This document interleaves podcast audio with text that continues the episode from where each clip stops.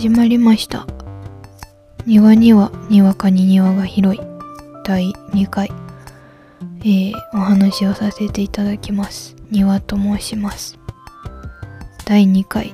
第2話。ということでこの2っていう数字の割り切れるスパッとした感じとか逆に1じゃない。2っていうこの一段落の「ふー」と「一息」っていう2の漢字を無理やり日常のところから引っ張ってきてお話しするポッドキャストになっているので2っていう数字にはすごく大事だなと思っているし庭っていう単語だらけなので第2話はすごく初回よりも大事な回にしようとても意気込んでおります。意気込んでいる割には何も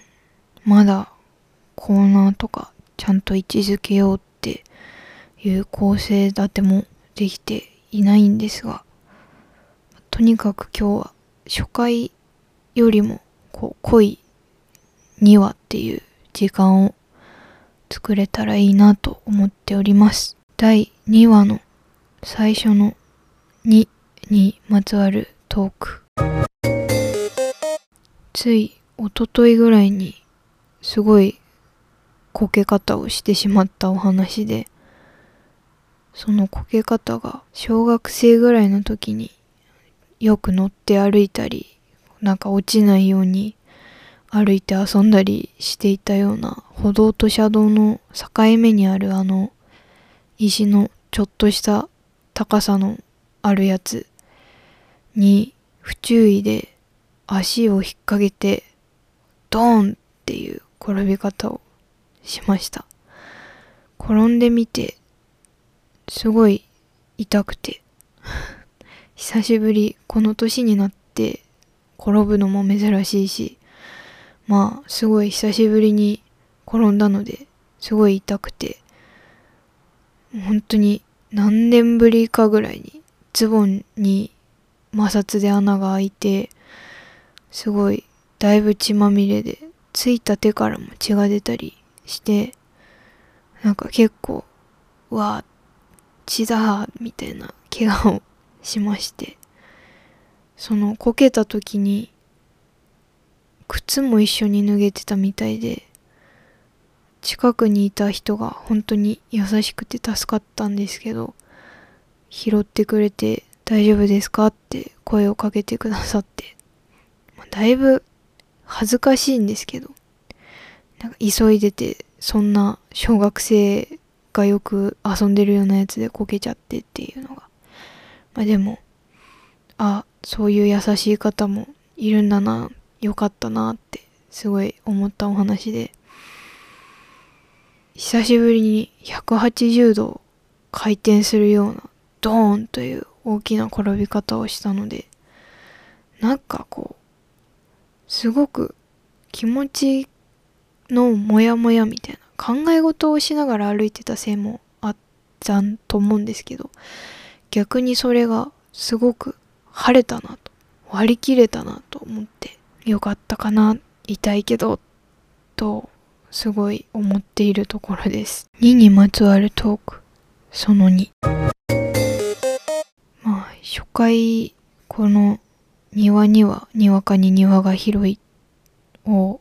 収録してこのだいぶなんかっていうのとえっとっていうのとでっていうのをすごく口癖で言ってしまう人なのでしたりしていました。でもなんかこうそうすると接続詞がなかったりとか気持ち悪い話し方でだいぶ違和感だったんですよ。今もやっちゃってると思うんですけどなかなかやっぱりうまく話せてないんだなっていう風に気づくことができたっていう面がありました。あと頭の中ではすごくたくさん話したいことが巡っててメモっていうか台本みたいなものを書いててそれ見ながら読んでるから結構頭の中でも考えながら読んでて結構早く話してるかなと思ったんですけど全然聞いてみたらすごい遅くて。ちょっと倍速にした方が聞きやすいんじゃないかっていうぐらいゆっくり喋ってるんだな私はっていう気づきもありました。あとは思ったよりも声が低いんだと気づいてしまいました。それでテンションが低いように感じられそうなのでまあ緊張っていうのとかもあるんですけどまあでもテンションはそんな高すぎるとうまく喋れないのもあるし言葉選びながらだとどうしても考えちゃう時間もあるからだいぶ